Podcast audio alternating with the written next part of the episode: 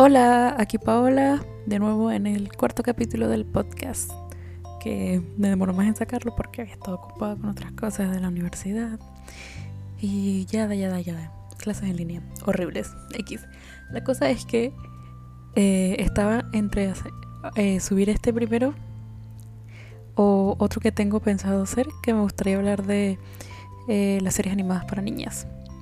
O sea, y yo, pero como vi que, o sea, vi recientemente la película de Mulan, me quedé como que, ay no, ¿qué es esto?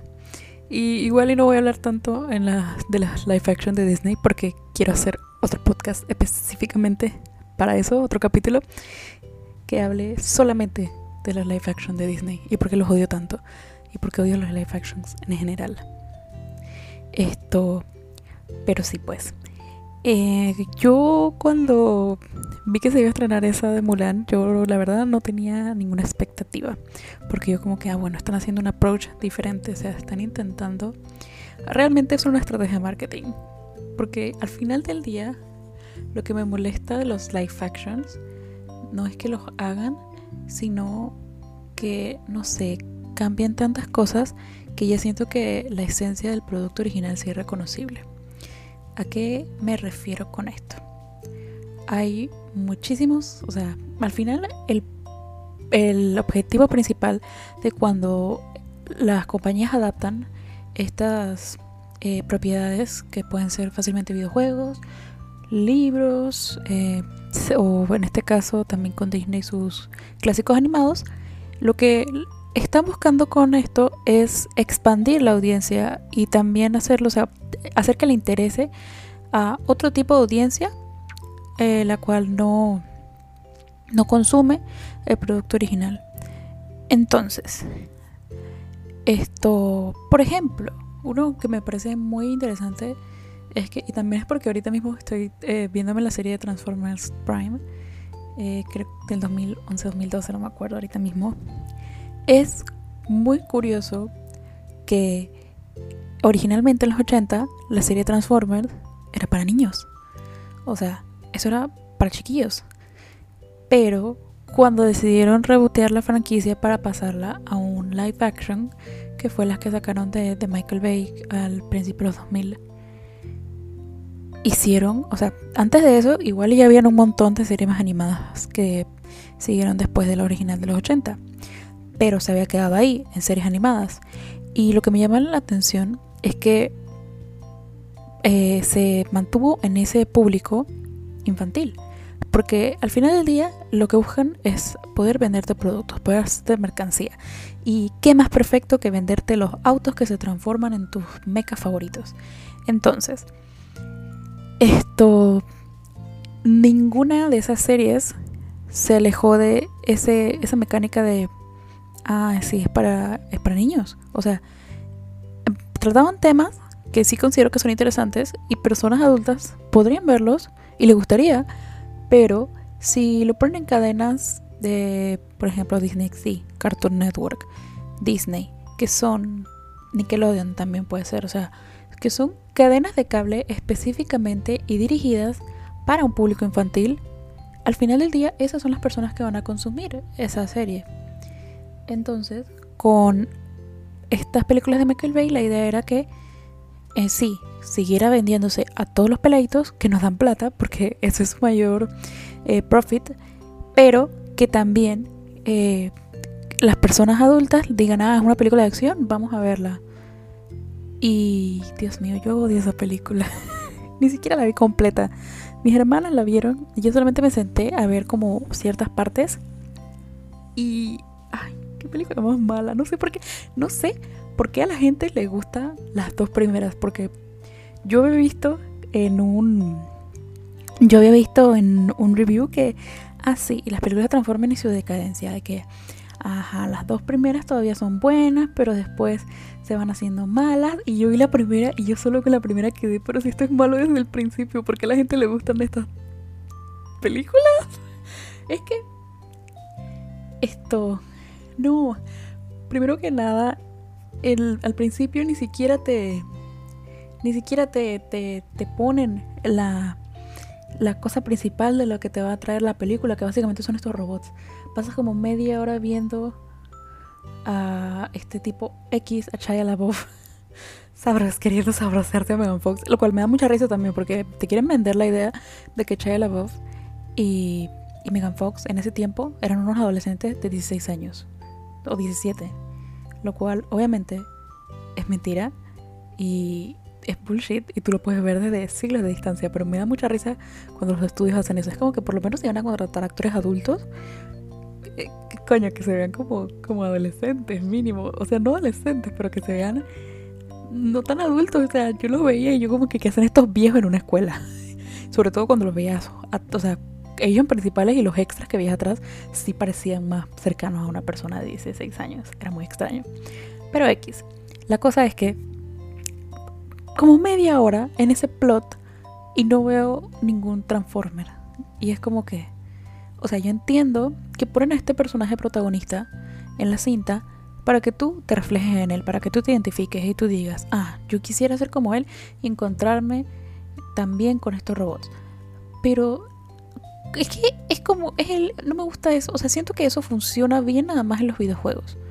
Tipo, por ejemplo, si tienes a Link, o tienes de, Zelda, o, tienes a Shell de Portal, que son personajes que realmente no tienen diálogo, están callados. Y es básicamente para que, o sea, tienen esa, cumplen esa función, para que cuando el jugador esté eh, haciendo sus misiones y lo que sea, se sienta más el propio personaje.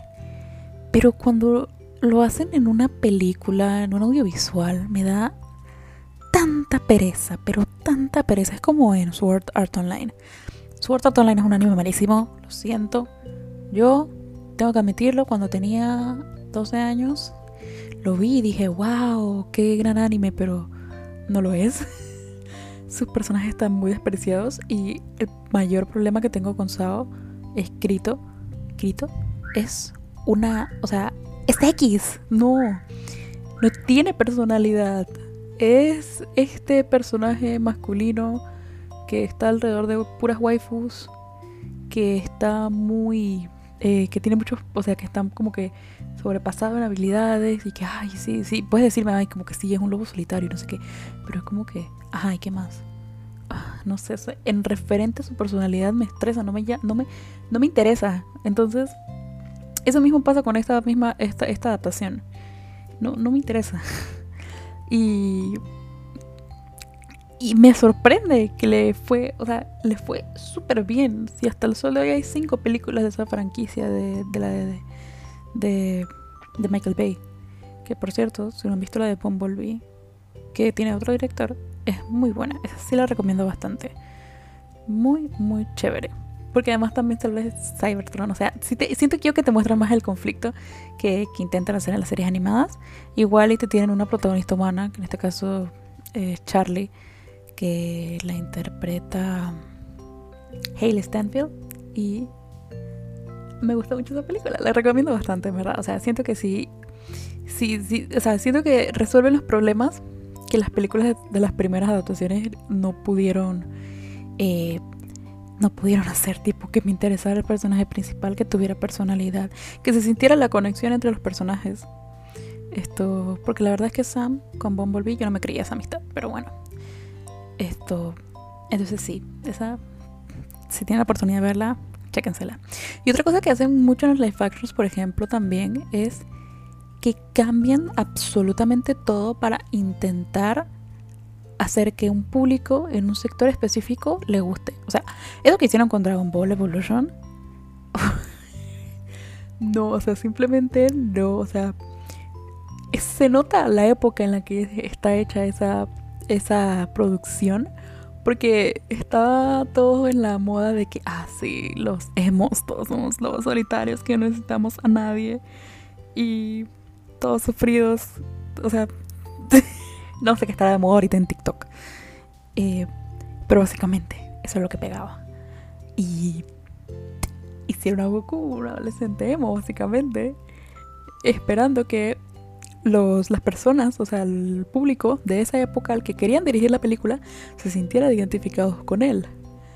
Pero no, solo lo hacía mucho más risible y patético. Entonces, ni las nuevas personas que estabas intentando eh, hacer, que estabas intentando acercar a, que, a, la franquicia de Dragon Ball Z, ni a ellos les, gustaba el producto, ni a las personas que les gustaba el producto original. Porque siempre que usualmente sale así una película tipo live action, tú sabes que el público que tú tienes asegurado son las personas que les gusta eh, ya el material de origen. Por ejemplo, a mí me encanta Sonic. Lo amo, me encantan los videojuegos de Sonic y me encanta, o sea, yo sé que todo el mundo dice que son muy malos, la mayoría que han hecho recientemente, o sea, tipo con el Sonic eh, actual. Está empezando a llover, me lleva la puta. Ojalá no se escuche de fondo. Ah, pero si se escucha de fondo, bueno, ahí lo editaré. Esto. La cosa es que em, a mí me gusta mucho Sonic. Y yo estaba, o sea, yo tenía esperando como, o sea, desde que anunciaron esa película yo estaba casi que haciendo fila en el cine, porque la quería ver, con tantas ganas. Y aún así sabiendo que las películas de videojuegos no tienen buena reputación cuando las traspasan a live actions, aún sabiendo todo eso, aún con la polémica del diseño, primer diseño horrible que hubo, yo estaba que quería ver esta película con tantas ganas. Entonces, esas son las cosas que, esas son las personas que las compañías saben que van a ver sí o sí la película. Pero ellos no les basta eso. No es que no les baste, sino que la película se tiene que ser, o sea, se tiene que se tiene que parar por sí sola. De nada vale de que si yo no sé nada de Sonic, voy a ver la película y no entiendo, porque ah, es que están haciendo una referencia a tal videojuego y tienes que entender. No, yo siento que sí. La película cuando tú estás adaptando algo tiene que funcionar de forma independiente. Es como el clásico cuando te dicen que, ay no, es que la película está mala, pero si lees el libro está bueno. Y si ves el libro entiendes tales cosas. Pero es que no debería ser. O sea, si tú me dices de que, ah, el libro es mejor porque te explican más cosas y lo que sea, bueno, puedo entenderlo. Pero si tú me dices que la razón por la que a mí no me gusta esta película es porque no me he leído el libro, entonces la película no está haciendo su trabajo. Porque la película sirve es para atraer a este público nuevo que que diga, ah, mira, me, por ejemplo, me, encanta, me, gustó mucho la película de Hunger Games. Y como me gustó mucho la película de Hunger Games, quiero saber más de este mundo, quiero saber más de, todo lo que está aquí. Eh, quiero eh, también entonces adentrarme más. Y entonces me empiezo a leer los libros. Aunque no, no lo tenía en mi radar, no lo tenía pensado, pero gracias a la película, entonces me interesé por lo demás. Y eso es, o sea, en eso fallan, creo que demasiado demasiado en eso de que se concentran, es como la, eh, por ejemplo, la película que hubo de, Assassin's Creed, yo la vi y yo me confundí tanto. Yo dije, ¿qué está pasando? Porque yo no he jugado ningún videojuego de Assassin's Creed. Eh, creo que no, no me he visto ningún gameplay tampoco, no me sé el lore, lo más que me sé son unos personajes y es porque a una amiga le encanta. y, y, ya. Y ya. Eh, entonces, cuando la, la, cinta es así, entonces no, no, no funciona. No puede depender de, de, que tú veas otras cosas o de que tú vengas ya con cierta, cierto conocimiento para que tú lo veas. Cuando se estrena una película de toda blockbuster, tipo original, tipo mm, La La Land, fue la primera que se me vino a la mente. Tú no tienes, o sea, tú la ves y la entiendes de una vez viendo la película. No tienes que leer ningún libro, no tienes que ver ningún anime, no tienes que ver ningún videojuego, no tienes nada, nada. Te sientas a ver la película, la película te, te explica y te transmite lo que quiere explicar y transmitir y ya está. Y tú te quedas con lo que te, con lo que te ha dejado. ¿Te gustó o no te gustó? Ya es cosa de cada quien. Entonces, estas cosas pasan mucho con las adaptaciones. La otra cosa también es que, tipo, hacen, el tipo, el contrario de que no hagan tantos, o sea, hagan tantos cambios que es tan irreconocible o que pierde su esencia. Otro ejemplo podría ser esta cosa de, de Alvin las ardillas. Dios mío, qué películas más malas. O los pitufos. O sea, es que esas películas son espantosas, pero espantosas. Eh, tienen estas... Yo siento que lo hicieron así, tipo hashtag cool, para como que vender peluches y ya. O sea, no, no cuenta con nada de lo que era la. de lo que era originalmente los, los cómics de los pitufos, que es el source material, que después. Sí, creo que sí, primero hubieron unos. No, no, creo, creo, creo que fue la serie primero animada. Lo estoy, creo que lo estoy enredando con, con, con otras cosas. Pero que yo sepa, estaba, o sea, estaba la serie animada. Ahora me quedé, sí, ahora me quedé pensando si, si los pitufos tienen cómics. Porque según yo, creo que sí, pero puedo estar hablando paja. Puedo estar hablando cosas que no son. No lo sé. Ah, sí, sí tienen. Ah, yo sabía. sí, que primero fueron los cómics en los 50 y después entonces hicieron la serie animada.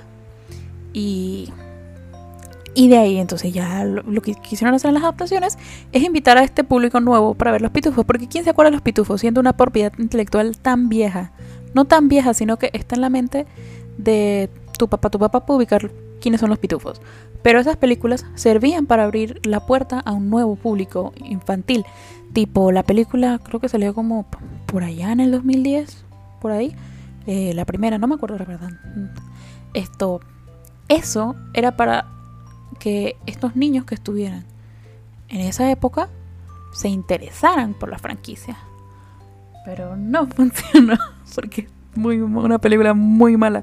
No, no tiene nada que ver con, con la original, o sea, con, con los conceptos que se manejan en la franquicia original. Y eso es lo que siento que falla un montón en esas películas cuando intentan como que adaptarlas, entre comillas. Lo cual yo siento que está bien que cambien ciertas cosas porque esa es otra queja que surge muchísimo, pero muchísimo.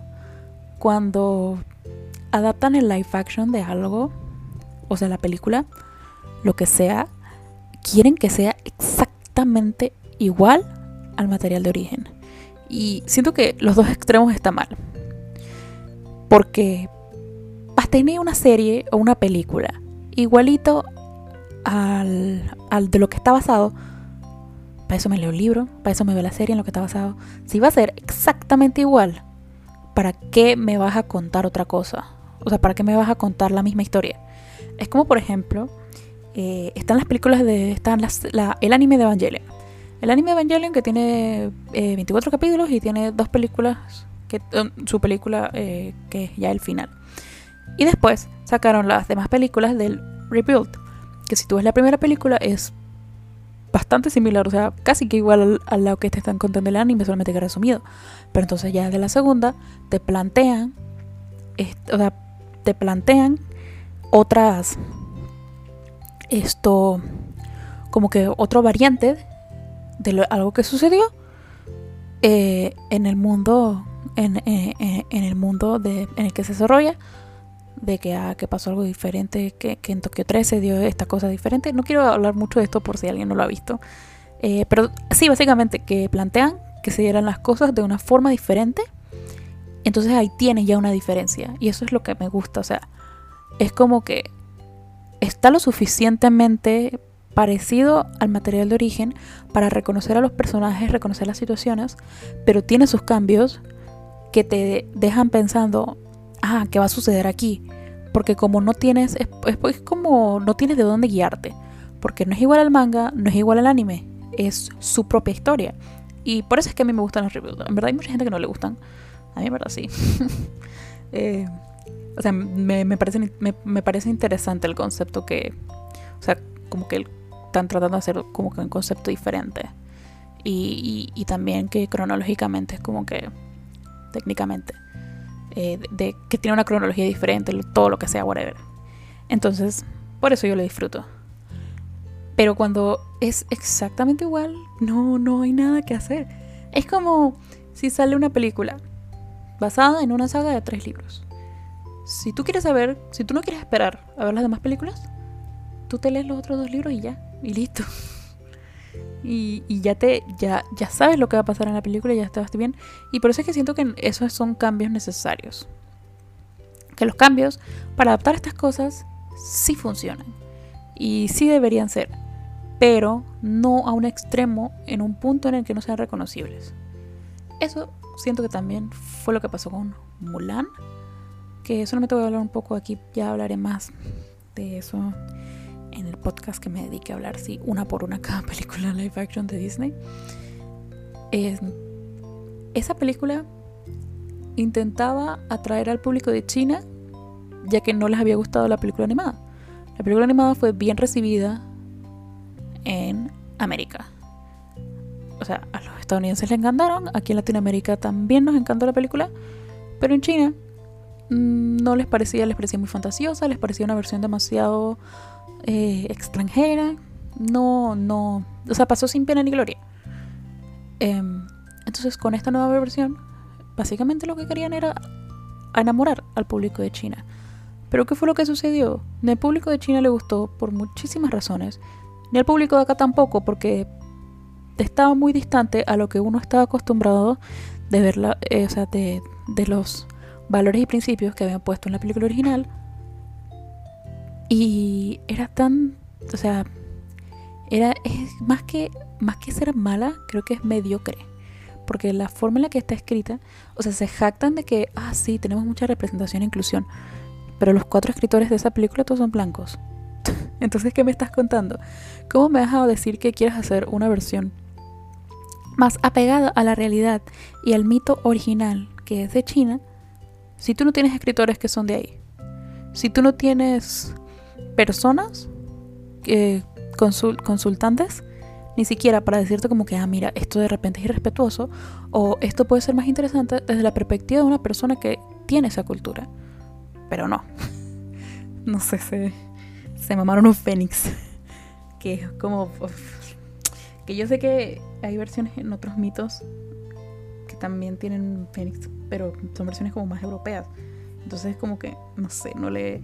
Y vi, vi una entrevista que decía que el fénix me parece una tontera. Es que el Fénix reemplazaba mucho porque el Fénix es más femenino. Y que se les hace como que una alusión al género. Y yo, ¿ah? ¿Ah? ¿Qué me estás contando? ¿Qué? O sea, no, en verdad.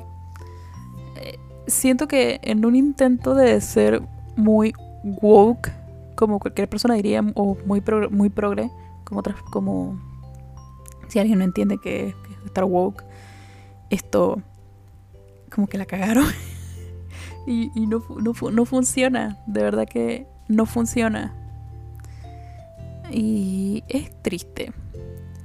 Es triste porque al final de todo, al final del día, las adaptaciones que hacen de live actions es usualmente pues cuando el material de origen es algún cómic, alguna serie animada, lo que sea, el, razón, además de lo que ya comenté antes de que quiera atraer a un público nuevo, es básicamente para que, entre comillas, lo tomen más en serio.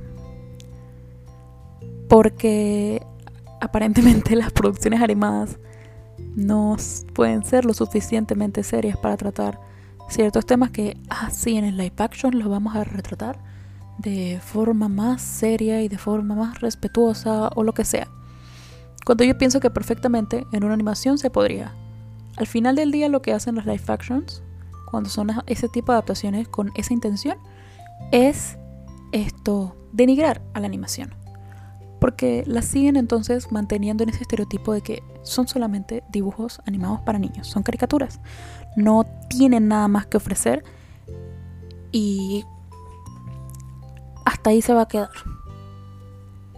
Entonces, creo que ese es mi principal problema. Porque con la animación se pueden hacer tantas cosas. la animación es un género, es solamente el medio que tú utilizas para contar tu historia. Eh, digo, por ejemplo, tienes Coraline y la puerta secreta. Esa cosa me da un montón de miedo. Esa película perfectamente podría ser.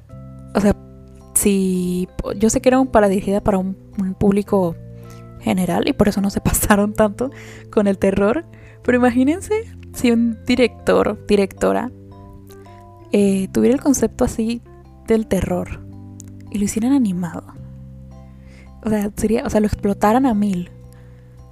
Eh, con esa estética y con esa. Eh, le da una, una estilización a su mundo. Esto A mí personalmente no me gustan mucho las películas de terror, pero sí me gusta Coraline. Y siento que ahí hay muchísimo potencial que se podría utilizar, pero que nadie opta por eso, porque si algún director dijera voy a hacer una película de terror animada, no creo que lo tomarían en serio. Creo que lo más que dirían sería como que, como por ejemplo el, la película de los locos Adams. Es como que, ah, ¿quieres hacer una película pitera para tirar en Halloween para los niños? Eh, no. No. Puedes hacerlo, pero también hay otras ramas. Tiene mucho potencial. Y todavía la industria no lo aprecia. Eso es lo que es como, al final del día, es lo que me pone un poco triste. Porque si bien, por ejemplo, Netflix tiene producciones eh, para adultos, como Boyack Horseman, por ejemplo, otra que también ubican mucho Ricky Morty, o también South Park, bueno, ya estas dos últimas ni son de Netflix, pero me entendieron.